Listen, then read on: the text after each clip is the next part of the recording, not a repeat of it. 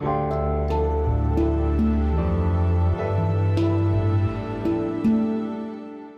schreiben das Jahr 2022 und das hier ist die sogenannte Gegenwart.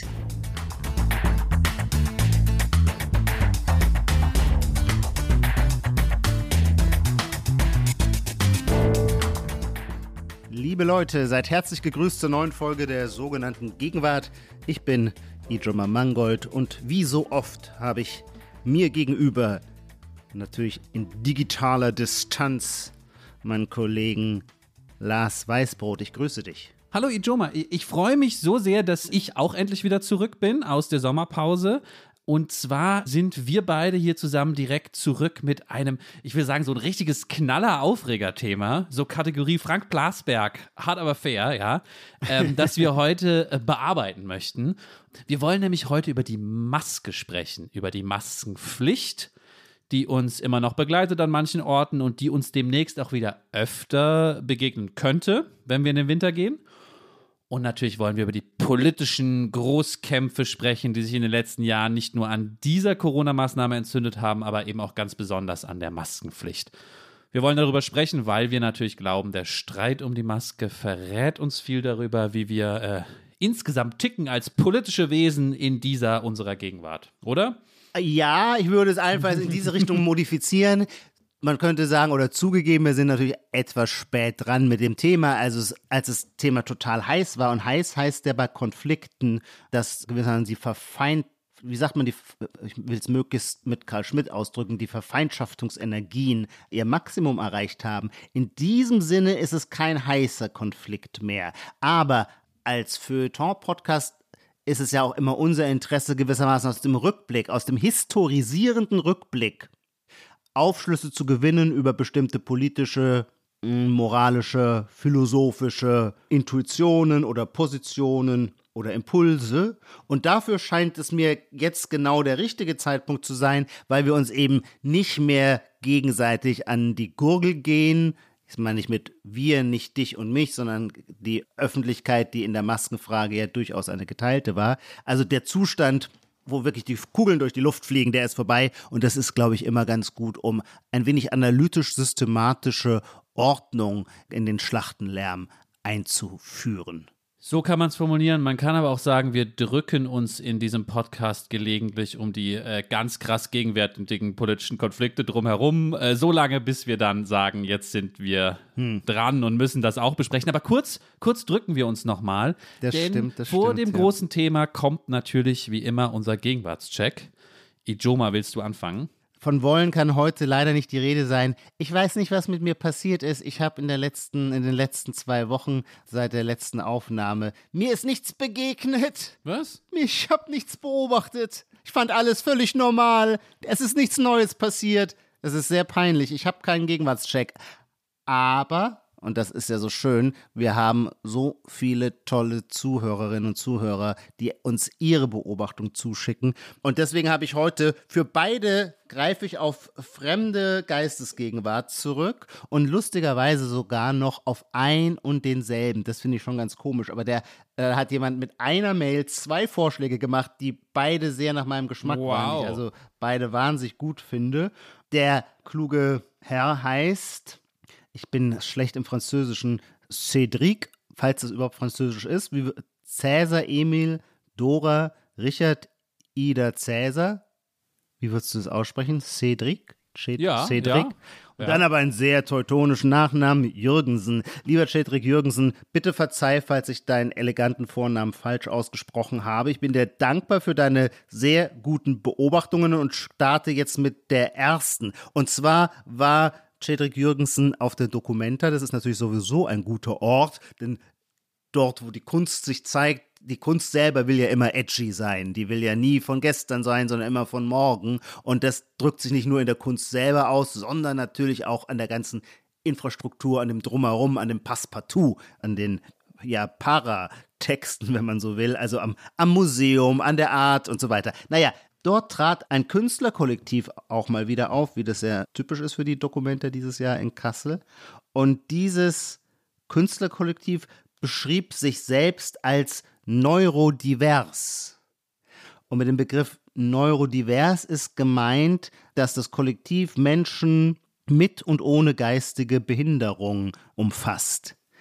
Cedric äh, schreibt sehr schön, dass es dabei wieder einmal, aber nun auf gesteigerte Weise darum geht, gewissermaßen Normalität zu entnormalisieren. Es soll also auch keine neurologische Normalität mehr geben, sondern es gibt halt neurodiverse Menschen. Es gibt nicht mehr kein Handicap oder keine Minderleistung. Neurodivers auf gar keinen Fall bekommst du diesen Punkt. Es tut mir auch oh. leid für, für oh. äh, den Zuhörer, der aber ja gleich noch eine zweite Chance hat. Das macht es einfacher, das jetzt abzulehnen. das jetzt abzulehnen. Weil erstens, es tut mir leid, es ist alt. Also Ach, diese Begrifflichkeit vom Neurodiversen, man müsste dann vielleicht auch dazu sagen, die, die nicht neurodivers sind, sind dann neurotypisch. Also neurotypisch ist das Cis des Gehirns ja. sozusagen, ja. äh, es ist wirklich mir zu alt einfach. Zweitens habe ich Seit wann hast du das gehört? Boah, das ist immer eine ganz interessante Frage. Also, wenn man ja. jetzt bestimmen müsste, ich würde jetzt schätzen, dieses Wort habe ich vor sieben Jahren bestimmt schon mal gehört. Ach echt? Hoffentlich beweist mir jetzt, dass es das vor sieben Jahren noch gar nicht gab, aber es ist mein Gefühl. Gefühlte sieben Jahre her, ja. Du hätte ich das vor sieben Jahren gehört oder gelesen, ich hätte noch nicht mal gewusst, was es meint. Ja gut, dann habe ich es irgendwie nachgeguckt beim ersten Mal oder so, wie, wie man das, mhm. Urban Dictionary oder wo man das dann nachguckt. Zweitens übrigens war es falsch erklärt oder verzerrend erklärt, ja. weil es natürlich nicht geistige Behinderung in einem eigentlichen Sinne umfasst, sondern das Wort ist natürlich geprägt und wird natürlich vor allem benutzt von Leuten, die depressiv sind, die Aufmerksamkeitsdefizitsyndrom haben ohne dieses Fass ah. jetzt aufzumachen und irgendwie zu sagen, dass das nicht so schlimm sei. Asperger wohl gar. Genau. Will ich nur sagen, dass äh, man sich jetzt nicht darunter allein den geistigen Behinderten ah, äh, ja. vorstellen soll, wie wir uns äh, den vielleicht früher in der Behindertenwerkstatt oder so vorgestellt haben oder was da für Klischees sind, sondern wollte ja gerade sagen, auch wir Depressiven, wir sozusagen sind, sind nicht neurotypisch und neurodivers. Und drittens wollte ich noch irgendwas dagegen sagen. Okay, dann könnte man aber auch fast sagen, wenn man so weit geht, dann wäre auch schon eine Gruppe aus einem Sanguiniker und einem Melancholiker wäre auch schon neurodivers. Ich glaube, es, es muss schon entsprechend der aktuellen Forschungsstände sein. Man darf nicht aus dem Mittelalter irgendwelche, irgendwelche ähm, Erkrankungen äh, da dazu zählen. Ich glaube, ich wollte noch was Drittes sagen, was dagegen spricht, aber das reicht jetzt vielleicht. War schon gemein genug zum armen Zuhörer. Ja, und zu mir, denn mich hat, äh, haben, hat dieser Vorschlag äh, absolut überzeugt. Aber okay. Mhm. Okay. Und dass ich jetzt noch nicht mal mehr mich auf mittelalterliche Kategorien beziehen darf. Das, das im Gegenwartspodcast dann mit der Säftelehre von Hildegard von Bingen oder so kommen. Da. Ich glaube, ich muss hier generell mal meine konservativen Traditionen wieder stärker zur Geltung bringen. Die sind auch in den letzten zwei Jahren wegen meines ganzen Marktradikalismus so etwas eingeschlafen. Aber jetzt merke ich, wenn es so weit kommt, dass man noch nicht mal mehr die antike Temperamentenlehre in einem Zeitpodcast vortragen darf, ohne gecancelt zu werden, dann hm. gehe ich auf die Barrikaden. Ich bin jetzt auf jeden Fall dran, weil im Gegensatz zu dir ist mein ähm, Notizbuch immer noch voll, weil es ja meine erste Folge nach der großen Sommerpause ist, wo da sehr viel drin gelandet ist. Ich konnte mich gar nicht entscheiden, was ich nehme. Und als erstes stelle ich mal vor, warte, ich habe hier so Karten, aber das ist meine Prognosefrage für später. Ah, ich glaube, das wird dir gefallen. Ich hoffe da auf deinen Punkt. Ich schlage vor, den Yimbi. Kennst du schon den Yimbi? Klingt wie die chinesische Währung, nur ein bisschen anders. Nein, der Yimbi ist das Gegenstück zum Nimbi, den du vielleicht noch erinnerst. Ja, der Nimbi ist der Mensch, der sagt, not in my backyard. Ja, das ist ah, sozusagen ja. das ja. politische Problem. Wir brauchen jetzt endlich die Stromtrassen, ja. den neuen Bahnhof und ein Windrad. Und alle sagen, ja, sind wir dafür. Aber nicht bei mir bitte, weil dann habe ich Baulärm drei Jahre und mein Immobilienwert sinkt. So, ja. das war, wurde lange, ja, wurde schon vor längerem formuliert als diese Haltung des Not in my backyards und der Typ, der das vertritt, ja, der ist dann der NIMBY. Ja. Es gibt eine neue gesellschaftspolitische Bewegung oder wirklich politische Bewegung, die sich selbst Yimbys nennt, weil sie sagt, kommt aus Amerika, weil sie sagt, yes in my backyard. Ja. Auch also bei Dingen, um. die wir allgemein als eine Benachteiligung empfinden. Ja, also den Weil bei ICE-Bahnhöfen sagt ja jeder, yes, please, in nee, my city. Na, na, nee, der Abstand, na, in my city, aber not in my backyard. Da muss der Abstand schon stimmen, ja. Also, wer früher wie ich so Aufbausimulationen äh, ähm, am Computer gespielt hat, Caesar 2 habe ich immer gern gespielt, da muss man so römische Städte bauen. Das ganze ja. Problem ist ja immer, die Leute wollen ein Aquadukt, ja, weil damit sie Wasser haben, aber sie wollen nicht neben dem Aquadukt wohnen. So. Jetzt gibt es aber die Yimbys, die sagen, vor allem wenn es um die, um die Wohnungsnot geht in den großen Städten, ja, die sagen, dieses, das sind so Zentristen, die sind wie du gegen so Preiskontrollen meist. Die wollen nicht Eingriff Ja. in den Markt. Sie sagen, Ja. wir müssen einfach bauen, bauen, bauen. Das wäre, glaube ich, die deutsche Übersetzung, ja? Ja. Bauen, bauen, bauen, auch gerne bei mir, ja? Da gibt, dann, dann sprechen die auch ganz viel über so Zoning Laws. Also ich kenne das vor allem aus den USA, die anders werden müssen, damit wir jetzt endlich viele Wohnungen in den Städten bauen. Und sie selber beschweren sich nicht mehr und sagen, yes, in my backyard bitte auch bauen. Matthew Iglesias ist so ein Vertreter, falls du den kennst, ist so ein Journalist und Ökonom. Ja. Ein Deutscher oder ein. Nö, auch, auch Amerikaner, ja. Naja, als, als Journalist ist das ja sowieso keine sinnvolle Haltung, denn dann müsste man ja genau überprüfen, die Glaubwürdigkeit einer Veröffentlichung daran messen, dass man sich genau anschaut, wo wohnt der und leidet der wirklich unter dem Presslufthammer oder tut der nur so. Die Sache spielt ja wirklich nur dann eine Rolle, wenn man unmittelbar betroffen ist und Nein sagen kann. Ein Ja scheint mir immer so unspezifisch. Naja, ich bin jetzt auch dafür, dass mehr gebaut wird. Es wird, ich wüsste jetzt gar nicht, wenn ich nach rechts und links schaue neben meinem Haus, da sind eh keine Lücken. Insofern würde ich auch laut Yes sagen. Aber darum geht es ja gar nicht. Ich sollte es ja nicht moralisch bewerten, sondern als eine neue Haltung fällt mir sehr schwer. Du hast aber Glück. Ich habe heute Morgen gelesen, dass die Schweizer vollständig ohne großes Rumlamentieren, sondern fast schon mit freudiger Selbstverständlichkeit den Ort ihres neuen atomaren Endlagers begrüßt Ah, Das ist haben. toll. Das ist Yimby, Yimby im Quadrat, wenn ich Genau. sage, ja klar. ja. Verkippt Und es es hier gab hinten. überhaupt keine, Ja. weder Bürgerbewegung noch schlechte Laune, sondern irgendwo muss Irgendwo es ja es hin, hinfanden, ja. auch die Dorfbewohner. Und hier sei es geologisch wirklich derartig sicher. Ähm, ja, Das sind tolle. also insofern kriegst du den Punkt für den ja. Yimby. Ja, okay, dann kommt jetzt der zweite Punkt von deinem Hörer. Genau. Die Sache selber ist ein Dauerrenner, aber die spezifische Ausformung finde ich ganz schön. Nämlich die Toilettentüren auf der Dokumente haben die Aufschrift If you feel like Herbert, like Herbert, if you feel like Herbert oder If you feel like, und jetzt schreibt Cedric, er kann sich leider nicht an den generischen Frauennamen erinnern.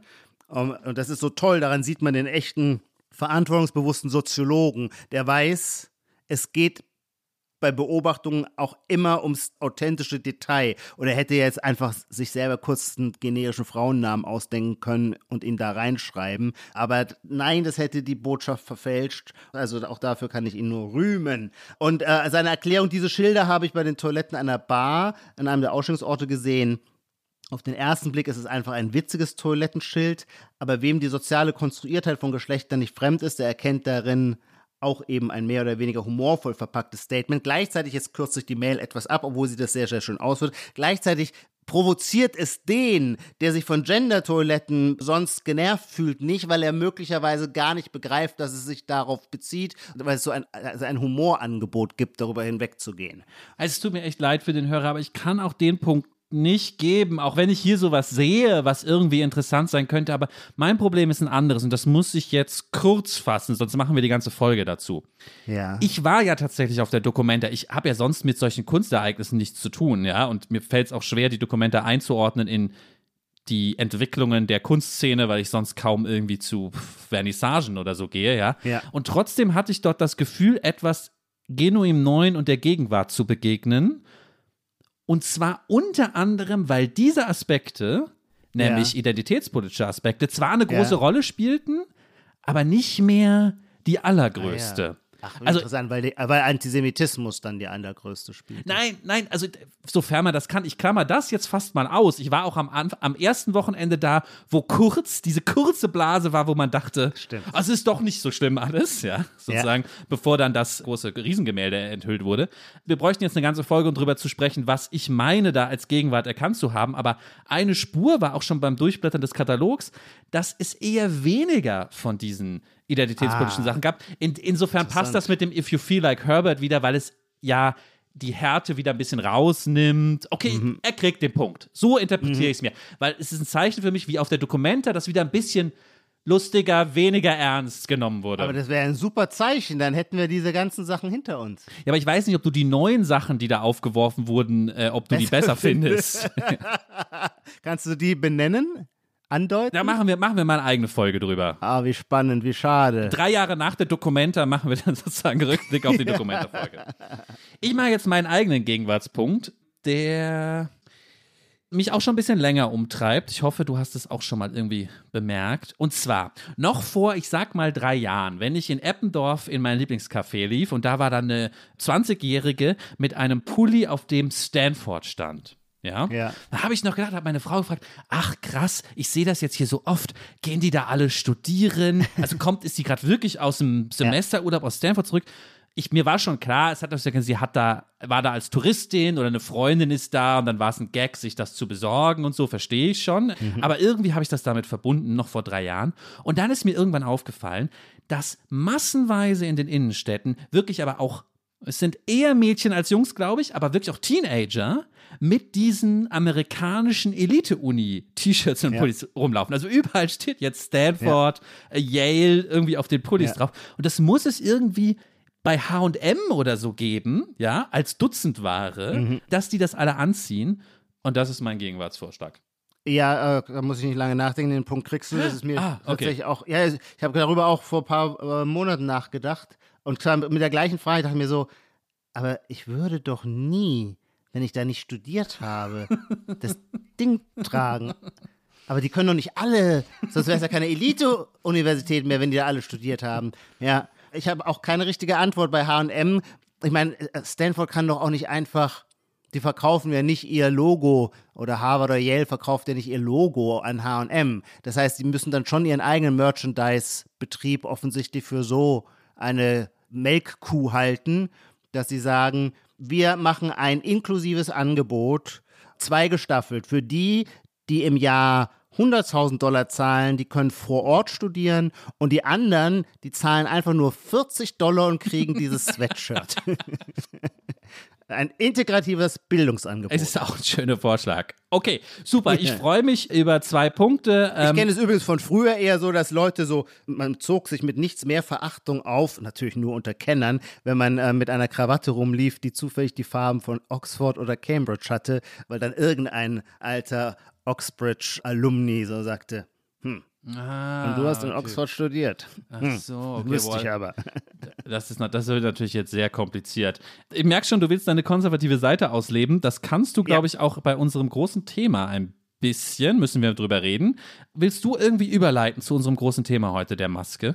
Der Maskenpflicht? Ja, gerne, klar. Ich steige gerne mal ein und zwar äh, im Sinne der Historisierung, der rückblickenden Historisierung. Lass uns doch einfach zu Beginn kurz rekapitulieren, wie das eigentlich war mit der Maske, seit Corona in unser Leben trat.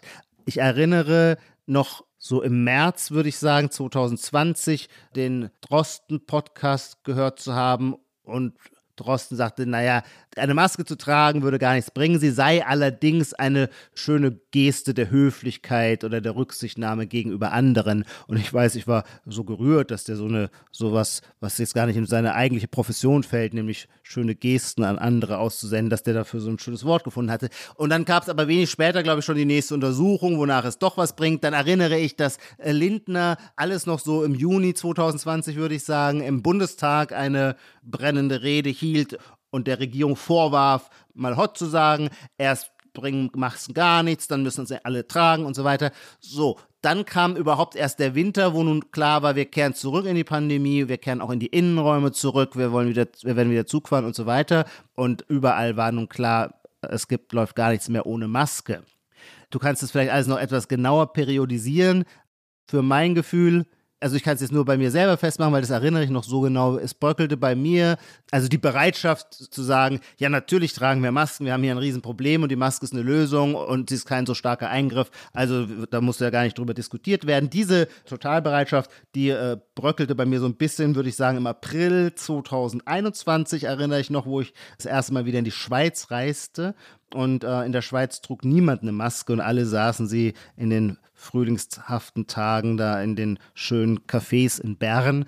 Ich weiß noch, ich selber konnte damit aber noch gar nicht umgehen, weil ich war so dran gewöhnt. Ich kam mir äh, nackt vor ohne Maske, wie ein Schweizer zu mir sagt, ha, hat zu mir sagte, ha, haben Sie etwa immer noch Angst vor Corona? Und da merke ich, oh, im Nachbarland gibt es eine ganz andere, wie sagt man, nicht Realität, sondern eine ganz andere Geisteshaltung zu dieser Frage. Im Herbst 2021 kam dann die eigentliche, würde ich sagen, politische Zuspitzung, wo, wie das oft bei solchen Themen ja ist, das Land sich teilt und man das Gefühl hat, das Thema wird auch deswegen so stark bearbeitet, um moralisch zwischen Gut und Böse, zwischen Schwarz und Weiß unterscheiden zu können. Der Gesundheitsminister war, glaube ich, immer ein ganz starker Vertreter des Masketragens. Andere sahen das nicht so unbedingt, stellten auch die Wirkung der äh, Maske in Frage, beziehungsweise sie wollten die Wirkung verknüpft sehen mit dem Bedrohungspotenzial, das von Corona ausgeht und so weiter. Ich habe mich ein bisschen verplappert, ein bisschen verlaufen, aber würdest du einer solchen Geschichte der Maske der letzten zwei Jahre halbwegs zustimmen oder habe ich entscheidende Wendungen ähm, übersehen? Ich glaube, du hast schon so super viele äh, Punkte angesprochen, die wir ein bisschen auseinandernehmen wollen. Ich würde unbedingt noch eine tatsächlich ästhetische Dimension ergänzen, weil du es ja so ein bisschen als so eine Geschichte des wissenschaftlich-moralischen dargestellt hast, aber vielleicht unsere Kernaufgabe als Feuilletonisten. Tatsächlich finde ich diese ästhetische Dimension interessant, dass uns die Pandemie ja die Gelegenheit gab, zwei verschiedene Grundmodelle, drei eigentlich, drei verschiedene Grundmodelle des, der Maske auch noch miteinander zu vergleichen. Ganz am Anfang, die lasse ich jetzt mal außen vor, gab es die Stoff, die selbstgenähten Stoffmasken, die Community Masks, sagte man auf Englisch, glaube ich immer, die, glaube ich, tatsächlich nicht allzu viel bringen und dann auch schnell sozusagen verdrängt wurden, als dann die Maskenproduktion anrollte. Und dann hatten wir eben OP-Masken, die einfachen medizinischen Masken Ja. und dann irgendwann diese FFP2-Masken, Ja. zu der wir jetzt in diesem Winter auch verstärkt wieder zurückkehren werden müssen, wenn ich das richtig verstanden habe. Und da konnte man ja auch ästhetische Unterschiede sehen. Also ich sage es jetzt mal ganz naiv, wirklich, dass ich mich lange mit dieser OP-Maske sehr wohl gefühlt habe, weil sie von ihrem Schnitt und der Aerodynamik mir passte, Ja, weil ich es aber auch extrem verband eben mit der Szene, ich bliebe ja im äh, Krankenhausserien Ja. und Arztserien, mit der Szene eines coolen Chirurgen, der jetzt nach der OP seine Maske abnimmt und immer das der Ja. Moment des Abnehmens und sagt so, er ist gerettet, ja, wir konnten alles entfernen.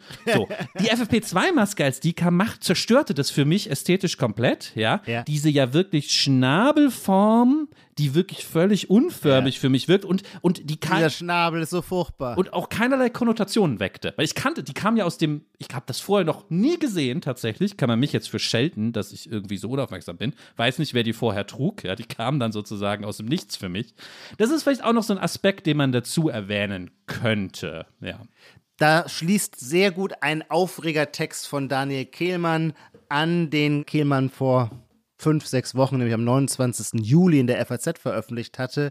Äh, wollen wir die maskierte Gesellschaft, war der Artikel überschrieben und über den haben sich sehr viele sehr aufgeregt. Darf ich nur die Einleitung zitieren, den ersten Absatz, ja. weil er diese, ich weiß es gar nicht, ob ästhetisch oder moralische, also es ist vielleicht sogar dieser, so ein Bereich, wo beide Kategorien sich verschwimmen, sehr stark macht. Der Herbst kommt, schreibt Daniel Kehlmann, und der Deutsche verhüllt sein Gesicht. So sieht die gesellschaftspolitische Vision der Regierung aus. Alles, was man einst gegen religiöse oder politische Vermummung eingewendet hat, scheint plötzlich nebensächlich. Und der Umstand, dass es in Deutschland bereits unzählige Kinder gibt, die das menschliche Gesicht für etwas Obszönes halten, das man ebenso wenig entblößt herumtragen sollte wie Gesäß und Genital, scheint nicht wichtig gegenüber der Gefahr einer Krankheit, die zwar jetzt gerade gebannt sei, aber im Herbst wieder mit Wucht zuschlagen werde. Und ich glaube, dass man dem Artikel quasi so eine unangemessene moralische Hysterisierung des Masketragens vorgeworfen hat, in dem Kehlmann einen Vergleich zog mit Gesäß und Genital. Nein, nein, davon könne ja gewissermaßen gar nicht die Rede sein und ihm fehlten die Maßstäbe. So, glaube ich, so lautete der tief empfundene Groll. Hier übertreibt doch einer, wenn er die Maske als ein solches Vermummungs einen solchen Vermummungszwang in den Kontext eines, eines Vermummungszwangs, wie ihn sonst nur die Scharia fordert, setzt. Also ich fand das mit Kehlmann, diese Debatte um diesen Kehlmann-Text insofern interessant, weil, und ich schätze Daniel Kehlmann total und wie ich gleich noch bekunden, offenbaren werden muss, habe ja auch mehr Probleme mit der Maske als, ich sag mal, mein soziales Umfeld anscheinend hat, ja, was dem ich auf Twitter begegne. Insofern müsste ich ja irgendwie bei ihm sein, aber ich konnte mit diesem Text, wie mit so vieler Maskenkritik, wie sie geäußert wurde, irgendwie gar nichts anfangen. Und das klingt jetzt blöd, aber was, was er da sagt, ist ja auch einfach falsch. Also ich glaube nicht, dass es Kinder gibt, die wegen der Maske, wenn ich es richtig verstehe, das Gesicht für was Obszönes halten. Und es scheint mir auch in die falsche Richtung argumentiert zu sein. Und Jetzt muss ich, glaube ich, jetzt muss ich gleich, glaube ich, so. Naja, okay, du, wenn man das ganz buchstäblich nimmt, dann trifft es nicht zu. Aber die Reaktion, dass man jemanden, der es wagt, ohne Maske in den Zug einzutreten, anschaut, als sei er ein Outcast, das stimmt ja doch. Okay. Also das meint doch einfach nur der Satz. Das will ich nur noch mal zur äh, Verteidigung von Kehlmann sagen. Das meint ja nur der Satz. Wenn jemand mit nackten äh, Genital in den Zug einsteigt, ist unsere Reaktion vergleichbar. Natürlich jetzt übertrieben, aber von der Idee her. Ich glaube, darin, das meint der Ausdruck obszön. Damit ist nicht gemeint, dass das Gesicht per se als ein obszönes wahrgenommen wird, sondern wenn es nicht verdeckt sich in einem öffentlichen Raum zeigt. Okay, Ja, man okay. muss diese Ma- Position nicht teilen, aber sie ist jetzt nicht völlig. Okay, nein, wenn du es so formulierst, dann verstehe ich es eher. Aber es ist ja lustig, weil ich würde ja wirklich sagen, dass ich eigentlich so Argumente, wie Kehlmann sie da anbieten will, bräuchte, ja. Also mein Problem ist, dass mich dann Leute, und das ist ja äh, wie all diese Kulturkämpfe so auf Twitter, wo ich mich viel bewege, so besonders schlimm, ja, dass mich dann Leute wirklich fragen, Lars, was stört dich denn überhaupt an der Maske? Ja, unabhängig davon, ob ich jetzt für eine Pflicht bin oder sie trage oder nicht, aber was stört dich überhaupt daran? Weil es ja gleichzeitig diese Haltung gibt, die von manchen Leuten, das hast du eben auch schon angedeutet, so vor sich hergetragen wird, die dann sagen, es stört gar nichts an der Maske. Das scheint mir, mir scheint es ja trivial zu, wahr zu sein, dass was dran stört, aber weil manche Leute so herausfordernd da stehen und sagen, es stört mich gar nichts dran, ja. Also es gibt dann, ich habe das mal gesammelt, auch tatsächlich für so einen Text, den ich so im Twitter-Kontext dann mal gepostet habe. Leute schreiben dann immer, äh, das sind jetzt Zitate.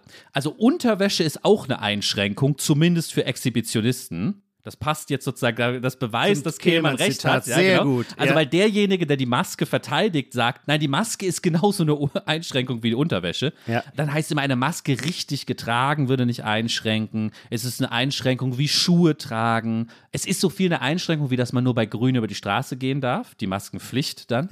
Oder ein Satz, wenn ich dann sage, ja, aber Masken nerven doch, ich sage, es nervt auch, auf Grün an der Ampel warten zu müssen, in der Schule Mathe lernen zu müssen. Es nervt total, nicht mitten in einem Geschäft nicht pinkeln zu dürfen. Also damit wird es dann immer verglichen. Und deswegen fühle ich mich immer so herausgefordert. Ja. Deswegen bewegt mich das Thema immer mehr eigentlich, je länger es Ja. Uns umgibt, irgendwie erklären zu können, was denn das Problem ist, weil offensichtlich sieht es nicht jeder, ja. Und dann so, fühle ich mich du, du möchtest wenigstens sagen dürfen, okay, wenn es eine Maskenpflicht gibt, dann möchte ich wenigstens anerkannt, an, Anerkennung dafür ja. bekommen, dass es eine Einschränkung Genau, ist. Und wir genau. können jetzt nicht so tun, als sei es der totale no Normalzustand, Genau, genau. sodass man gar nicht mehr drüber nachdenken muss, weil Ja. wenn es einen nichts kostet, ist es Genau, doch eh klar, genau. dass man Wenn es nichts kostet, ja. Ja. Es heißt dann von der Politik immer in diesem Juristendeutsch, es sei das mildeste Mittel, aber ich wüsste auch gerne dann genau, ja, wie mild wollen wir das beschreiben, ja. Und das mildeste heißt ja noch nicht ein Nullkostenmittel. So. Und da hilft mir aber diese, dieser Daniel Kehlmann-Text, half mir dabei irgendwie nicht, weil ich habe mich da nicht wiedergefunden. Ja, mit meinen Kosten, die ich habe, wenn ich Maske trage. Mhm. Was sind deine Kosten? Wie würdest du deine Kosten beschreiben? Also aus dem bisher Gesagten geht ja schon hervor, dass du dich mit der Maske schwer tust. Ich würde sagen, ich habe versucht, diese ganzen zwei Jahre sowieso keine anders als sonst. Bei anderen Dingen, bei Corona wollte ich nie eine starke Meinung haben. Und es ist mir auch relativ lange gut gelungen. Also mich gar keinem Lager zuzurechnen, auch überhaupt kein Aufregungspotenzial in mir zu verspüren. Dann bin ich natürlich durch dich so ein bisschen verhext worden. Das müssen unsere Zuhörerinnen und Zuhörer ja auch wissen. Die, die nicht twittern, auch die wird es geben. Lars hat ja verschiedene Öffentlichkeiten. Er hat das Printfeuilleton, er hat ähm, den Podcast und er hat Twitter. Und ich habe immer das Gefühl, und neuerdings Substack. Und ich habe immer das Gefühl, dass du sehr genau kalibrierst oder äh, strategisch entscheidest, wo du welche geistigen Auseinandersetzungen, die dir gerade unter den Nägeln brennen, führst. Und manchmal gibt es natürlich auch Überschneidungen. Das war jetzt eine kleine Parenthese, ein wenig, ähm, wie sagt man, Backstage. Du hast auf Twitter im Grunde das ganze Jahr 2021 warst du damit beschäftigt, deine, das Milieu, mit dem du eigentlich vernetzt bist, sehr stark herauszufordern, indem du, jetzt sage ich es mal ganz simpel, dich zu einer Gegenfigur der Lauterbach Ultras gemacht hast. Und in diesem Kontext wurden natürlich auch ganz viele Fragen über, über die Maske. Und das hat mich natürlich schon auch beeinflusst. Aber ich will ja auch sagen, ich habe ja auch schon gesagt, und dann ab letztes Jahr bei mir, April, würde ich sagen, merkte ich so auch, ja, das, ja, vielleicht war es bei mir, Entschuldigung, jetzt rede ich von mir, dabei wollte ich es von dir wissen. Bei mir war natürlich so der Effekt, wenn Leute etwas moralisch total überhöhen, und das Tragen der Maske als der einzige wahre Ausdruck ihrer Solidarität mit der Gesellschaft verkaufen, dann steige ich natürlich immer aus. Und da will ich dann nicht mehr mitmachen, weil ich das für unglaubwürdig halte. Und diese Überhöhung und Sublimierung der Maske führte dann bei mir zu einer leichten Renitenz. Aber nur zu so einer leichten, ich habe nie grundsätzlich darüber nachgedacht. Grundsätzlich war ich immer der Meinung, naja, die Pandemie ist ja nun offensichtlich ein Problem. Und wenn es so ein bequemes Mittel gibt, das sicherstellt, dass wir weiterhin am Wochenende nach Madrid fliegen können und im Zug sitzen können, dann äh, in Gottes Namen trage ich die Maske. Ja, das würde ich ja auch sofort unterschreiben. Und ich klammer, ich habe ja jetzt auch bewusst ausgeklammert die Frage, wie effektiv ist das Mittel Maske im Kampf gegen die Pandemie? Und um das sofort klarzustellen, um damit ich dann nicht in die falsche Ecke gestellt würde. Ich würde ja. nie bezweifeln, dass die Maske wirksam gegen Infektionen ist, ja. Aber wenn man ja. mal die Frage stellt, wie sehr und zu welchem Zeitpunkt der Pandemie, wie sehr und wie wichtig ist uns das und was brauchen wir das, geht es mir ja um diese andere Seite, die ich beleuchten will. Die ich fragen will, was ist eigentlich der Kostenpunkt, ja? Was kostet uns das Ganze? Und da, bevor ich jetzt versuche, das für mich einmal zu benennen, ja. muss ich, glaube ich, noch zwei Sachen vorausschicken. Erstens, das mit der Reaktanz, die du beschrieben hast. Und das ist ja das große politische politische Phänomen, glaube ich, dahinter. Ich glaube, das ist ja bei vielen Dingen, auch jenseits von Corona, ein, ein, fast immer noch unterschätztes Problem, wie viel aus Trotz passiert. Ja, dass die Leute sagen, ja. aus Trotz mache ich es jetzt extra gerade ja. nicht. Ja, so. Ja. Ähm, und das habe ich dann zum ersten Mal an mir selber so ein bisschen gespürt bei diesem Maskenthema, auch weil, gerade auch weil die Leute, die dann sagen, es ist doch gar nicht schlimm, Maske zu tragen, niemanden stört das und die mich dann sozusagen in die Situation bringen, dass ich mich erklären soll, warum es schlimm ist, obwohl ich das wiederum für selbstverständlich gehalten hatte. Ich dachte, wir ja. alle sind uns doch darüber im Klaren, dass das eigentlich kein guter Zustand ist, Maske zu tragen. Wie könnt ihr denn jetzt von mir verlangen, dass ich mich erklären soll? Das hat auch super ja. viel, den musste ich erstmal überwinden, um es dann wirklich zu erklären, ja? Weil ich dann nur gedacht habe, nein, nein, nein, nein, also ich erkläre hier gar nichts jetzt. Ich muss mich hier nicht erklären. Aber mhm. was ich von dir vorher, und das hat auch mit dieser anderen Ebene zu tun, was ich von dir vorher gerne wüsste, die Leute, die tatsächlich sagen, und ich habe jetzt Zitate gebracht, dass die Maske gar keine Einschränkung ist. Kannst du mir, kannst du mir das erklären? Also ich, ich habe drei Theorien dazu, ja. Und das ist auch über die Maske hinaus, glaube ich, Theorien, die ich habe zu politischen Einstellungen, ja. Die sind auch darüber hinaus, glaube ich, interessante Thesen, hoffe ich, dass sie interessant sind. Erstens, kann es sein, dass die Leute nur noch so holistisch denken? Also, dass sie nicht mehr denken können, es gibt ein Kontra der Maske, ein Kostenpunkt, aber es gibt auch ein Pro und ich rette sozusagen Menschenleben oder was auch immer. Und insgesamt spricht das für die Maske, also ist die Maske keine Einschränkung, weil sie holistisch keine ist. Ist das so, wie die Leute denken? Weißt du, weißt du, was ich meine? Hat das gerade Sinn gemacht? Also, dass sie gar nicht mehr ja. zwischen Pro und Contra trennen wollen, sondern was gut ist, ist dann auch, hat auch, darf auch keine Kontraseite mehr haben. Meine Erklärung kommt natürlich wieder mehr aus meinem äh, Steckenpferd der Religionssoziologie oder meinem unbedingten Willen, alles äh, konfessionell zurückzuführen. Und da würde ich sagen, naja, für mich kommt da auch eher so eine protestantische Ethik zum Tragen, die ich an vielen Stellen beobachte. Die Nullerjahre waren davon geprägt, dass alle in der Öffentlichkeit am Abendessenstisch und so weiter darüber klagten, dass die Wirklichkeit und die politischen Verhältnisse so abstrakt geworden seien, dass man zwar mit allem unzufrieden und unglücklich sei und das Gefühl habe, es laufe alles in die falsche Richtung, man wolle irgendwie alles anders haben, aber man könne gar nichts machen. Egal was man macht, es hat keine Auswirkung. Es ist alles so komplex und die Apparaturen und so weiter. Es war eine Dauerklage. Dann nahmen irgendwann ab 2016, sagen wir mal, vielleicht seit der Flüchtlingskrise, nahmen die politischen Konflikte, waren plötzlich überhaupt nicht mehr abstrakt, sondern so richtig oldschool realiter, also so Pandemie, Menschen sterben, Russland äh, greift die Ukraine an, wir haben Krieg und so weiter. Also das Gegenteil von so einer Niklas Luhmannschen Systemabstraktion.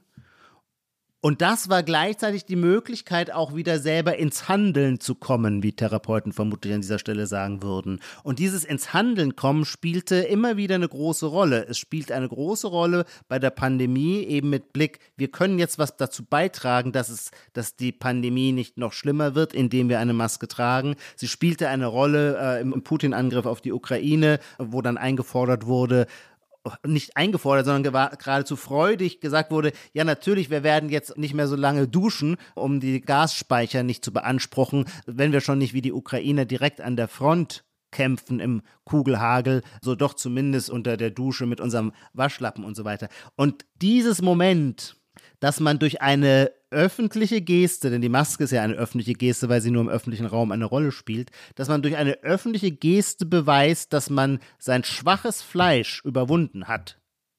Das ist die Chance äh, der, des demonstrativen Maskentragens. Bei Paulus gibt es diese schöne Formulierung, das ist auch ein Vorwurf an die Masse, an die bequeme Masse. Es gäbe Menschen, die hätten ihren Bauch zu ihrem Gott gemacht.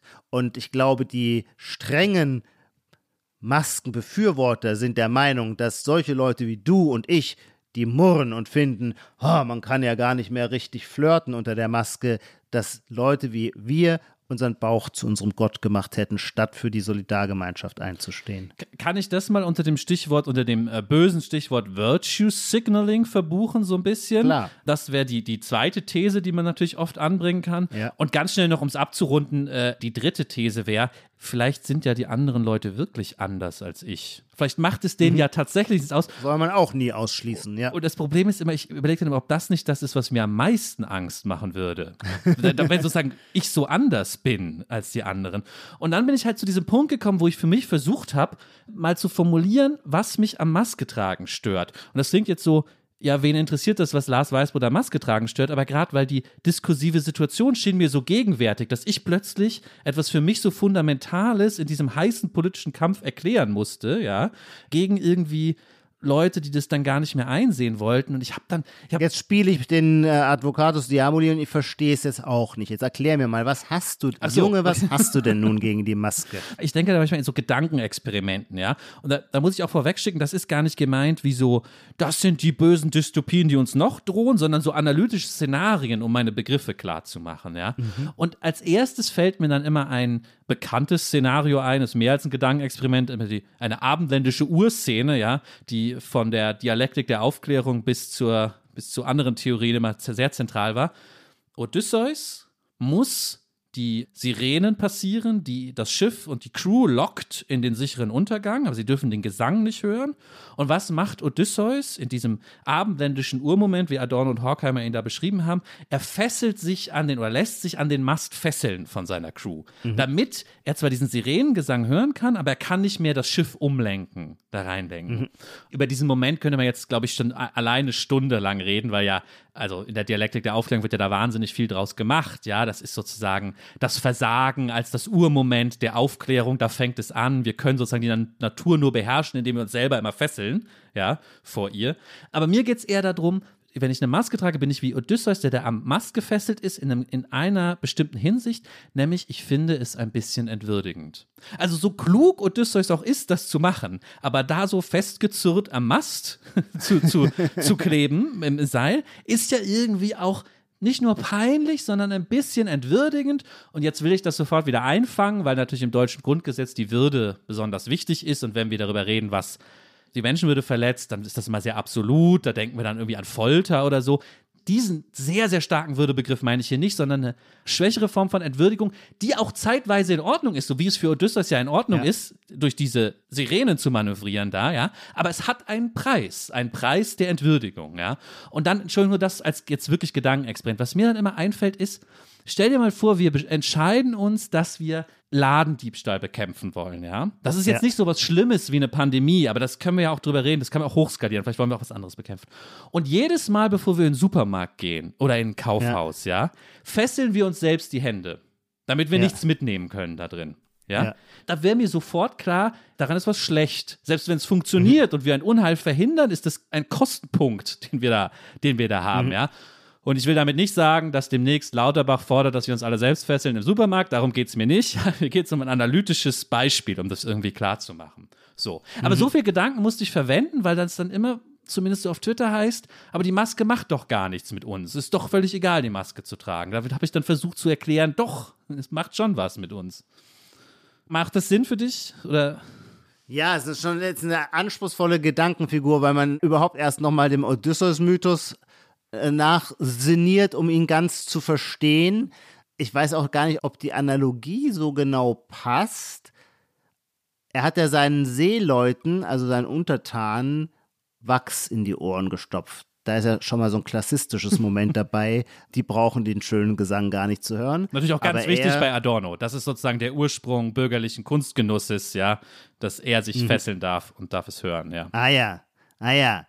Und ich hätte jetzt bei Neumann gedacht, dass es dann um die sogenannte instrumentelle Vernunft geht und diese Selbstfesselung quasi der erste Versuch einer Selbststeuerung ist, die gleichwohl auf den irrationalen Genuss nicht verzichten will, als welcher vermutlich die Sirenen zu deuten sind.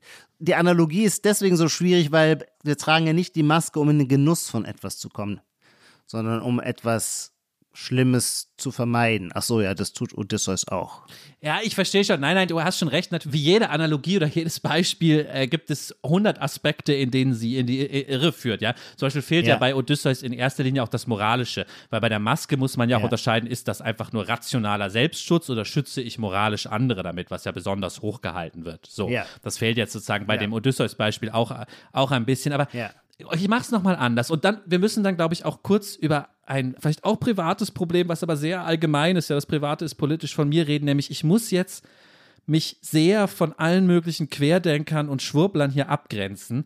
Nämlich die haben ja sehr früh die Maske zu so einer fast Folterinstrument gemacht, ja.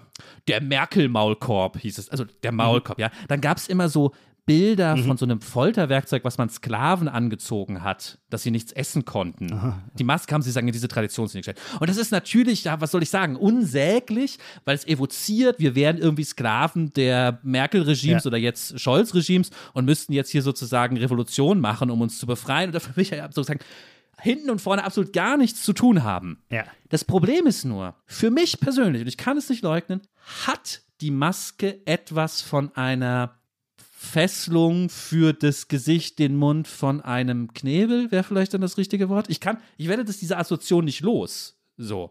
Ohne dass ich glaube, dass ich versklavt werde von der BRD GmbH, ja. Du weißt, was ich meine, ja. Aber ich werde diese Assoziation ja, ja. trotzdem nicht los. Aber ich weiß dann auch nicht, wie ich mich abgrenzen kann, richtig. Na, ich kenne diesen Impuls genauso. Es gab mal so eine Phase, nachdem einige Schauspieler und Filmregisseure hatten noch diese Videos gemacht, wo sie gewagt alles haben, dicht machen, der, ja. alles dicht machen, ja. genau, ironisch manche Positionen zu hinterfragen. Und dann gab es auch eine Gegenbewegung von Schauspielerinnen und Schauspielern auf Twitter und da hieß der Hashtag rein in den Arm.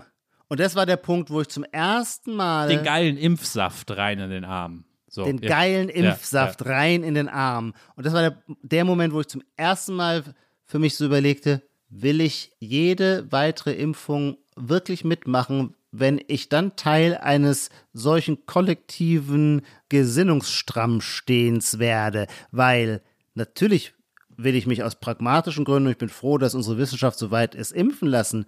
Ich habe auch überhaupt gar keine Sorgen, aber das liegt schon an meiner Unbedarftheit. Ich habe auch gar keine Sorgen, was Impffolgen betrifft, aber das ist wirklich nur meine Unbedarftheit. Aber wenn jetzt quasi es wie früher der Heldentod auf dem Schlachtfeld, das Impfen rein in den Arm, jawohl. Also da, so viel Hurra-Patriotismus hätte man dann vor 100 Jahren gesagt.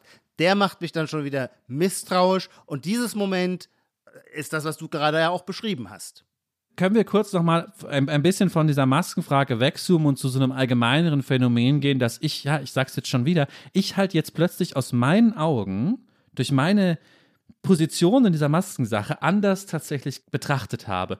Und wir haben ja mal eine Folge gemacht über Cancel Culture und Meinungsfreiheit im weitesten Sinne. Und soweit ich die Folge erinnere, hatte ich eine kluge und differenzierte Position wie immer, aber war grundsätzlich der Meinung, das gibt, das ist ein Quatsch Begriff. Das gibt's alles so nicht, ja? Ja, ja, du sagst völlig falsch. Ich weiß nicht, ob ich völlig falsch lag, aber seit ich das Gefühl habe, doch so massiv kritisiert zu werden für meine Position, die nur darin besteht, zu sagen, dass die Maske mich auch stört, habe ich das Gefühl, ich muss das nochmal neu bewerten. Und jetzt werden Leute sagen, ja, natürlich, du darfst ja kritisiert werden. Okay, ich darf kritisiert werden. Das haben wir alle schon geregelt. Und wer Kritik übt, darf auch kritisiert werden. Und der darf auch nochmal kritisiert werden. Also geschenkt. Okay, alle dürfen kritisiert werden. Was, was stört mich jetzt? Und dann müssen wir, glaube ich, über zwei, drei Sachen reden, die wir jetzt noch nicht angesprochen haben. Die erste Sache ist, ich weiß nicht, wie es dir geht, wenn du so Minderheitenpositionen in deinem sozialen Umfeld vertrittst, ja? Ich kann damit leben, wenn jemand bei Twitter schreibt, Lars ist ein unmoralisches Arschloch. Meinetwegen kann sogar jemand sagen, Lars ist ein Nazi, weil er keine Maske tragen will. Das halte ich dann für Quatsch und dann ist es halt so, ja? Mhm.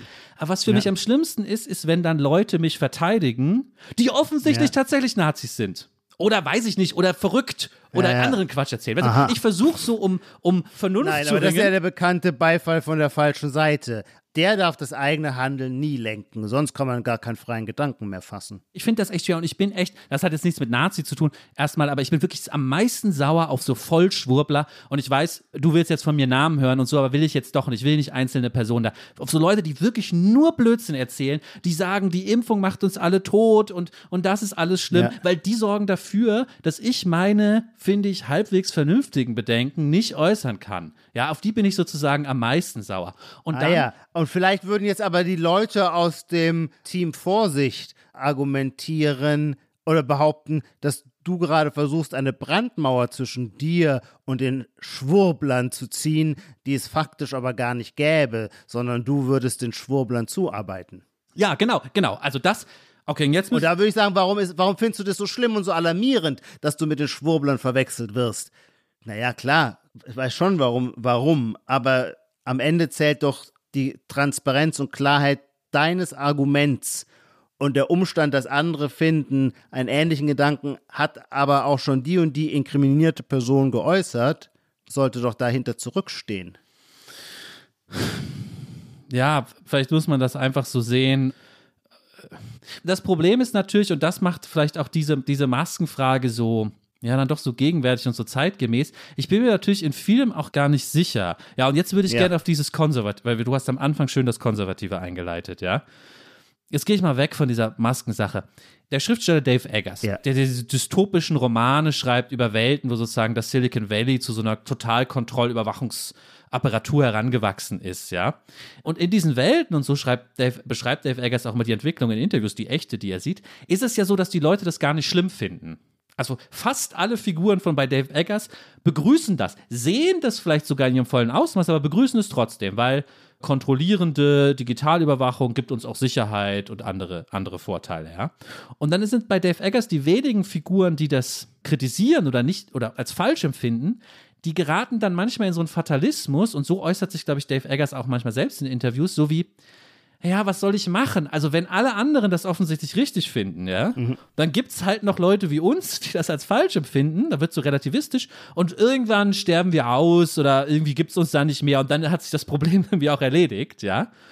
Und so fühle ich mich manchmal dann auch bei dieser Maskensache. Also, wenn so viele Leute das Gefühl haben, die Maske macht gar nichts und sie hilft so viel und wir tragen, für immer gibt es jetzt eine Maskenpflicht im ÖPNV, ja. Das wäre nicht schlimm, wenn das so ist. Das machen wir jetzt so, damit dann haben wir auch keine Grippe mehr. Und ich bin dann irgendwie der Einzige, der dann noch denkt, ja, aber irgendwie fand ich es früher schöner. Da komme ich mir plötzlich so konservativ vor. Das ist das Schlimmste für mich. Dass ich das Gefühl habe, ich bin der, alle anderen sagen auch, nein, die Maske ist doch kein Knebelglas. Die Maske ist ein Zeichen unserer Solidarität, ja. Mehr, nicht, Ja. nicht Odysseus, der sich an Mast fesselt, sondern St. Martin, der seinen Mantel teilt oder so. Wir freuen Ja. Und ich bin dann der einzige einsame Konservative, der irgendwie denkt, so, nee, vorher fand ich es, aber ich, ich will wieder so, dass es so ist wie vorher, bitte. So. Also aus der Rolle möchte ich dich natürlich jetzt nicht raushauen. Ich finde es herrlich, dass du endlich auch mal zu unserem Lager zählst. Ja, äh, aber ich, mir kommt es halt trotzdem per se falsch vor. Ich will nicht der Konservative sein in dieser Sache. Naja, aber ist die Frage oder deine Sorge, die du vorhin angesprochen hast, hat die, klar, aus Coolheitsgründen möchtest du nicht der Konservative sein, aber die eigentliche Sorge mit anderen sogenannten Schwurblern in einen Korb geworfen zu werden, kommt doch von einer anderen Seite, nämlich dass wir im Übrigen nicht nur mit Blick auf die Pandemie, sondern genauso auch mit Blick auf den Klimawandel und bei vielen anderen Themen glaube ich auch, immer stärker in der Öffentlichkeit mit Wissenschaft argumentieren. Wir Ja, sagen, ja. Follow the Science. Follow the Science meint heutzutage nicht mehr, dass man sich in irgendein wissenschaftliches Argument hinein vertieft, sondern dass man eine bestimmte Haltung einnimmt. Das ist ganz witzig, weil das ist ja im Grunde eine, so ein Re-Entry, könnte man sagen. Follow the Science sollte eigentlich eine Berufung auf Wissenschaft sein, ist selber aber zu einer unwissenschaftlichen Generalhaltung geworden. Das finde ich einen interessanten Prozess. Und der funktioniert natürlich so gut, weil keiner, wie es dann immer so schön heißt, Flat Earther sein will. Ähm, keiner will behaupten, die Erde sei flach, während aber umgekehrt die, die so schnell immer sagen, follow the science, für mich nach meinem Geschmack und meinem sehr geringen Dafürhalten gar keinen echten Begriff von Wissenschaft haben. Denn wenn Wissenschaft irgendetwas ist, dann ist sie ja immer dieses erneut in Frage stellen, den Zweifel anbringen, nicht das zu schnelle Fazit zielen, sich im Karl Popperschen Sinne tausend und einem Falsifizierungsversuch auszusetzen und eben nicht gerade die bequeme, festungsartige, unbewegliche Haltung. So, jetzt biege ich das nochmal zurück auf die Masken oder die Corona-Frage. Da gab es einen ganz starken Versuch, ich würde sagen vom Jus Milieu, alles, was der Maßnahmenpolitik der Bundesregierung nicht entsprach, als wissenschaftsfeindlich zu markieren. Und es ging dann so weit, und in dem Moment war der Bogen aber, glaube ich, auch überspannt, dass es Leute unerträglich fanden, dass der Virologe Streeck aus Bonn, glaube ich, dass der Virologe Streeck noch in Talkshows eingeladen wurde mit seiner abweichenden Meinung. Die Rede war dann von False Balancing. Also man würde quasi völlig verrückte idiotische Irrationalitäten eine Bühne verleihen, nur um den Eindruck von Pluralismus zu erzeugen. Und damit sei aber wirklich mit Streeck sei dann eine rote Linie überschritten. Und da, glaube ich, merkten dann die Leute, eine breitere Öffentlichkeit, okay, das kann es nicht sein. Wenn, wenn das meint Follow the Science, dass ein Streeck nicht mal mehr in einer Talkshow eine von der Drosten-Position abweichende Meinung artikulieren kann, dann ist der Raum für Pluralismus tatsächlich einfach zu eng geworden. Denn so wird sich das Phänomen die in Frage stehenden Phänomene, die Wirkung von Masken, die Wirkung von Impfungen und so weiter, ganz sicherlich wissenschaftlich nicht auflösen lassen. Ich glaube, du hast einen entscheidenden Punkt ganz am Anfang noch genannt, und zwar den Zweifel. Den hast du ja sozusagen zum wissenschaftlichen Prinzip ja. erhoben. Ich habe neulich ähm, einen ganz interessanten Vortrag von einem Erkenntnistheoretiker äh, gehört, der sozusagen so versucht, so politische Erkenntnistheorie zu machen. Und ich finde seine Position falsch, aber ich fand es extrem erhellend, weil es für mich diese, diese Debatte so klar macht, weil der tatsächlich sagt, sein Begriff ist, erfordert epistemic Courage, ich weiß gar nicht mehr so auf Englisch, Cur Mut. Courage, Mut, ja, so, epistemischen Mut. Ja. Er sagt, wir müssen sozusagen von diesem kartesianischen Paradigma des Zweifelns weg, weil er hat auch ein paar Punkte auf seiner Seite, weil das natürlich zum Beispiel in der Geschichte äh, der Erforschung des Klimawandels immer wieder fruchtbar gemacht wurde, um wissenschaftliche Erkenntnisse zu unterdrücken und zurückzuhalten. Es gibt dieses berühmte Buch, was beschreibt, wie gekaufte Wissenschaftler im Namen der Fossilkonzerne diese ja. äh, für den Zweifel sozusagen kannst du dir ja. engagieren. Also, dass der Zweifel selbst in Verruf geraten mhm. ist, sozusagen als Prinzip. Mhm. Ist interessant. Ah, ja. Das, das finde ich total interessant. Und mhm. vielleicht. Weil der Zweifel mhm. natürlich in dem Sinne also eine Schlagseite zum Relativistischen ja, hat. Genau, ja. Ja, ja. Ja. Mhm. ja, okay, das ist natürlich auch ein Einwand, den man ernst nehmen muss. Also es lohnt sich darüber nachzudenken, in diese Falle auch nicht zu tappen. Man soll es sich auch mit dem Zweifel nicht so einfach machen. Ja, ja, also ich glaube, also um mal die Gegenseite jetzt stark zu machen, ja, ich glaube, das war schon immer so ein du kannst dich ja besser aus. Gibt es das nicht wirklich so im Faust von Mephisto oder bilde ich mir das ein? Ist das nicht immer so ein Mephisto ja, Prinzip absolut, zu sagen, ja, ja. ja, das Gute und das Schlechte, ja, ja, das sagt sich. Bist du dir eigentlich wirklich sicher, dass du das unterscheiden dass man das kannst? so klar unterscheiden Ob das so klar ist, Ich bin ein Teil von jener Kraft, die Gut. stets das Böse will und stets das Gute schafft. Dann sagt Faust, was ist mit diesem Rätselwort gemeint? Ja. ja, der ist ein bisschen der Sophist, der überall den Zweifel streut und deswegen den Faust dann zur Sünde verführen kann, denn für die Sünde wird man natürlich nur anfällig, wenn man keine klaren Maßstäbe des Guten mehr hat. Genau, deswegen, ich lehne das im Grunde ab, aber ich sehe schon, warum ja. diese Forderung nach epistemischem Mut und nach sozusagen einem, ja. einer Abkehr vom Zweifel, warum da auch was drinsteckt. Ich weiß nicht, vielleicht haben wir zum Schluss noch die Zeit, noch auf einen Aspekt einzugehen, der mir jetzt kurz vor der Aufzeichnung noch kam und das ist so ein bisschen so dieses Spiel, wir sagen was über die Deutschen und ihren, ihren Nationalcharakter. Ja, das ist vielleicht ja. nicht immer das Originellste, aber wenn sich jetzt wirklich herausstellt, dass die Verlängerung von Corona-Schutzmaßnahmen in dieser Weise und auch die Maske so ein bisschen ein deutscher Sonderweg wird, ja, ja das ja. sage ich auch dazu, wissen wir jetzt nicht, weil es kann sein, dass im Winter bei anziehenden Inzidenzen alle anderen Länder plötzlich auch nachziehen, ja. Aber vielleicht haben wir am längsten eine Maskenpflicht von den großen europäischen Ländern oder so, wer weiß, ja. Dann würde mhm. mich natürlich schon interessieren, was ist da was Deutsches sozusagen dran, ja. Und da glaube ich schon, dann gilt vielleicht doch das Alte, dass die Deutschen nicht so geübt sind mit diesem Liberalismus. Und zwar von mhm. beiden Seiten, man sich immer wieder belehren will, wenn der ja. andere was anders macht. Sozusagen der, das Team Vorsicht es nicht gut kann, seine Maske einfach aufzuziehen und irgendwo hinzugehen und dann hat ein anderer keine Maske und das ist auch okay so, sondern irgendwie unterschwellig Ja, ja, mit den. Gedanken, man sagt, du machst das aber falsch, aber andersrum auch, ja? Also die Leute, die angeblich auf meiner Seite stehen und immer auf Ja. Liberalismus machen und sagen, wir wollen keine Maskenpflicht, den Ja. also Sie äußern es verbatim oder man merkt ihnen an, dass sie in ihrem Herzen auch keine Liber Liberalen sind, sondern dass sie eigentlich denken, und ihr sollt auch alle keine Maske mehr tragen, denn das ist falsch, Ja. dass ihr Maske tragt, ja? Aber dieses einfach zu sagen, ja, Ja, dann ja. trägt der halt eine und ich trage keine. Deswegen habe ich mit großer Freude das Interview mit Christian Drosten letzte Woche in der SZ gelesen, weil er da sagt, angesichts der Harmlosigkeit von Corona trage er auch keine Maske mehr. Wenn er allerdings eine Bäckerei betrete und feststelle, dass da eine besorgte ältere Dame, die ihrerseits eine Maske trägt, stünde, dann ziehe er die Maske auf, aber einfach nur, weil es schön ist, in diesem Sinne wieder also man will nicht auf Teufel komm heraus die eigene Haltung zur Maske durchsetzen, sondern man ist da ganz beweglich, man trägt sie selber nicht, aber wenn er merkt, dass das jemand anderen verunsichert, hat er kein Problem, sie damit aufzuziehen. Das finde ich so eine äh, Lockerheit. Ich will sie nicht aufdonnernd liberal nennen. Nee, das wäre mir jetzt auch zu viel. Ist auch falsch, alles, was man gut findet, immer liberal zu nennen. Aber einfach so eine Lockerheit, so eine menschliche, oh ja, Beweglichkeit, die davon lebt, dass man auch wahrnimmt, wie sich andere fühlen und darauf dann reagiert. Das ist mir sympathisch. Es ist so lustig, weil ich habe die, genau diese Passage in diesem Drosten-Interview genau andersrum verstanden. Auch hier muss ich leider was vorwegschicken. Ich finde es richtig bescheuert, sich irgendwie an Drosten abzuarbeiten. Vor allem in diesem Sinne. Ja. Und das gehört ja zu wirklich Follow the Science. Wir sind ihm ja dankbar für seine grandiose Forschung Ja. und auch für seine Aufklärung.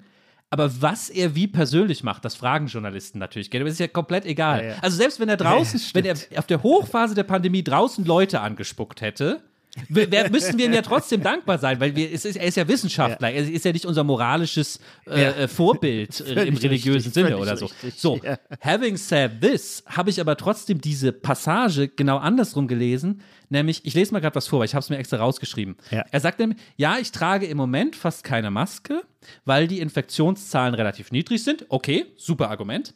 Ja. Weil es nicht auferlegt ist. Das ist schon ein komplizierteres Argument. Er trägt keine Maske, weil er nicht sozusagen legalistisch gezwungen ist. Gut, einerseits trivial, ja, er will nicht gegen Gesetze verstoßen. Andererseits könnte er ja auch ohne Zwange. Und weil es gesellschaftlicher Konsens ist. Und irgendwie stolperte ich darüber. Also Drosten sagt, er trägt keine Maske, weil es gesellschaftlicher Konsens ist, keine Maske zu tragen. Ist das nicht dieses, also ohne jetzt Drosten persönlich, man kann es auch streichen, wer das ist, ja, aber ist das nicht dann doch dieses Deutsche, dass man sich da an dem, am gesellschaftlichen Konsens orientieren will, muss? Ah ja, das ist äh, okay, aber weißt du, jeder Mensch ist ein bisschen inkonsistent und widersprüchlich, ohne dass es deswegen schon gleich ein Widerspruch ist. Und was du zitierst, entspricht nicht dem, was, glaube ich, unmittelbar danach kommt, Ja, ja, wo er ja. nämlich diese Situation in der Bäckerei schildert. Da verhält er sich ja jetzt nur in Bezug auf diese andere äh, Person dann Rücksicht nehmend und zieht die Maske auf und nicht wegen und das hat dann weder was damit zu tun, dass der gesellschaftliche Druck vorher in die eine oder in die andere Richtung ging. Insofern, unser beider Beobachtungen haben sich an zwei verschiedenen Punkten festgeknüpft, die, wenn man sie, namentlich dein Zitat, auf die Goldwaage legt, tatsächlich unterschiedliches aussagen. Aber auch das soll jedem Menschen gern gegönnt sein, in drei Sätzen auch mal zwei Widersprüche. Also Leute, die es nie zu einem Widerspruch schaffen, die sind doch geistig abgelebt. Ja, ich bin groß, in mir sind viele Wahrheiten. Ich weiß nicht, wer das nochmal gesagt hat. Ähm, Darf ich noch einen Punkt zum Schluss machen? Und es tut mir so leid, dass ich, glaube ich, nur so persönlich geredet habe, aber ich finde es vielleicht dadurch gedeckelt, dass ich plötzlich durch meine private Position in dieser Frage die Gegenwart, wie wir sie immer wieder besprechen, ihre Kulturkämpfe, Fragen von Cancel Culture, plötzlich so leicht anders, anders wahrgenommen habe. Ich hoffe, deswegen ist es okay, dass ich einmal hier so ein bisschen zu viel von mir und meiner Einstellung geredet habe. Eine letzte Sache will ich dann auch noch sagen, und zwar. Nein, das war doch sogar also für die interessierte Öffentlichkeit eine tolle Chance, die sich natürlich im Jahr 2021 manchmal gefragt hat, was ist bloß mit dem Lars passiert, dass der plötzlich, der will sich, der will jetzt keinen Impfzwang für alle? ja. Man muss aber fairerweise sagen, wir haben ja jetzt beide so ungefähr eine ähnliche polemische Ausrichtung in dieser Frage. Und man muss auch mal sagen, die Wirklichkeit ist, weder ist der Impfzwang gekommen, es haben ihn viele gewollt, gar keine Frage, auch in der Politik. Man musste sich dagegen wehren, er ist nicht gekommen und die Maskenpflicht, soweit ich weiß, gibt es jetzt auch nicht. Vielleicht kehrt sie zurück im Herbst, das weißt du besser, kannst du besser einschätzen. Ich würde dann nur sagen, wenn wir sie zurückhaben, fände ich es toll, wenn es vorher die Möglichkeit gäbe, dass man vielleicht doch mal auf empirische Untersuchungen zurückgreift, die Wirksamkeit des Masketragens zeigen. Und dann kann man sinnvollerweise abwägen, wo und in welchem Kontext es sinnvoll und geboten ist und wo wir sie uns auch schenken können. Genau, da wäre vielleicht mein konkreter Wunsch, ich konkretisiere das ein bisschen, ja. Da wäre mein konkreter Wunsch, wir sind ja nicht mehr in dieser improvisierten Notlage, wo wir schnell mal irgendwas machen, für die ich jedes Verständnis habe, ja.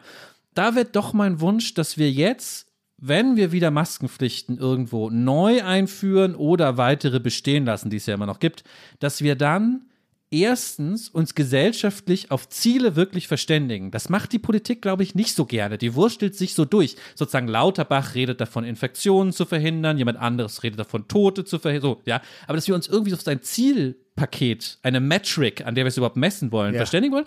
Und dann natürlich auch die Frage stellen, wie hilfreich soll die Maske mindestens sein beim Erreichen dieser Metric, ja, damit wir eine Maskenpflicht richtig finden. Das werden wir niemals ganz genau rausfinden, aber wenn wir es wenigstens vorher einmal formuliert haben und dann vielleicht sogar Gott bewahre, dafür ist Strick ja damals auch sehr angegangen worden, vielleicht doch mal, oh Gott, das wird richtig ergeben, vielleicht machen wir doch mal so eine Randomisierungsversuchung und lassen irgendwo mal randomisiert die Maskenpflicht weg oder äh, sorgen dafür, dass sie irgendwo die Compliance noch höher wird und messen sie sowas, dass wir mal wirklich einen randomisierten Versuch haben, wie viel es uns bringt. Und wenn dann rauskommt, ja toll, wir verhindern so und so viel Tote allein durch, durch die Maskenpflicht, dann sind ja alle, oder viele, nicht alle, werden viele zufrieden sein, ich auch, ja. Das wäre so ein bisschen mein Wunsch, dass das so ein bisschen genauer genommen wird.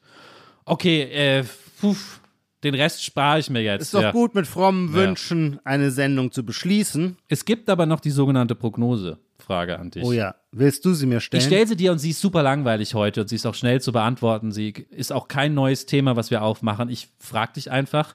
Wir sind im Dezember 2023.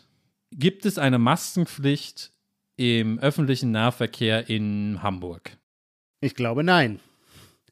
Ich glaube, wir haben jetzt schon in der Pandemie eine Phase erreicht, wo es nicht mehr in der Weise um Leben und Tod ging wie am Anfang in den ersten Phasen des Viruses. Und deswegen wird der Wunsch einer Rückkehr in die Normalität so stark sein, dass in eineinhalb Jahren nur noch freiwillig im öffentlichen Nahverkehr Maske getragen wird von denen, die sich durch die Maske selber schützen wollen. Okay, danke dir für diese Prognose und ähm, danke dir für das sehr bewegte und interessante Gespräch. Ich danke dir für deine Auskunftsfreudigkeit und Offenheit und Bereitschaft zur Selbstbeobachtung. Bis zur nächsten Folge. Ciao. Die Titel aller Bücher, Artikel, Filme, Songs oder Serien aus dem Podcast finden Sie in der Podcast-Beschreibung. Bei Anregungen, Kritik und Lob schreiben Sie uns gerne an gegenwart.zeit.de.